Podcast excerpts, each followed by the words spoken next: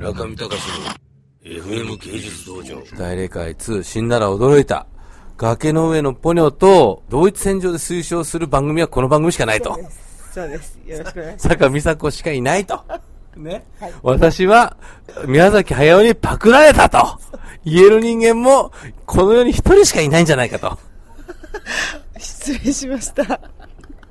すごい。皆さん、竹熊健太郎さん。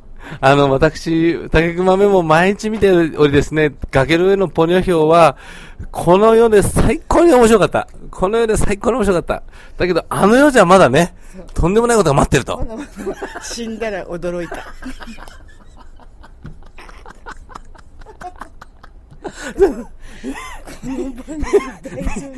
あ、でも、あれ？竹熊健太郎さんの竹熊メモで三池隆さんの、熊本の、熊本の。話熊本物語は知る人ぞ知る。ね。誰も知らないのによくご存知でした、ね。だから、竹熊さんは、に送りましょうよ、これ。DVD、2本とも。ね。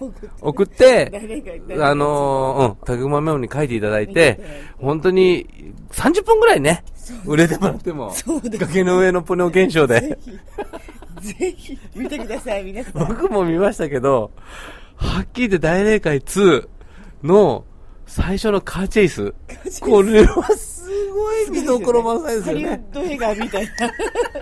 ハリウッド映画みたいなやつですよね。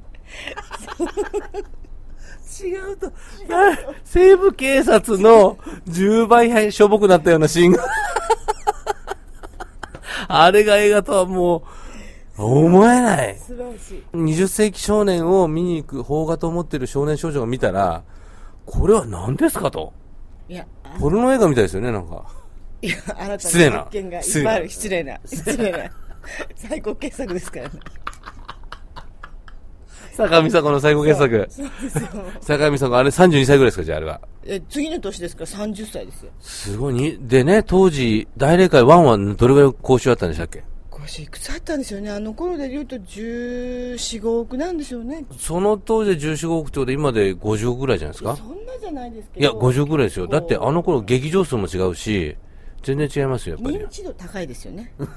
認知度。認知度高いですよ、本当に。崖の上のポニョと、あの、竹馬健太郎さんはカンフーパンダを相対化させて語ってましたけど、次は大霊界大霊界2じゃなくて1でいいんじゃないですかね。1でも、まあでも2のモブシーンはね、あれでも意外と映画史に残ってないと思いますよ。いや、タルト映画になってますよ。カルトえもうここで再発見。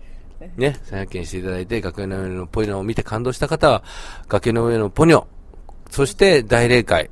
で、その大霊界を作った坂美佐子は、が今一番推している映画はスカイクローラと。スカイクローラー。ね、スカイクローラーを見たらもう一回見に行きたくなってるとそう。そういうことで皆さんこの3本合わせて見ていただきたいと。そういうことで、ありがとうございました。中見隆の FM 芸術道場。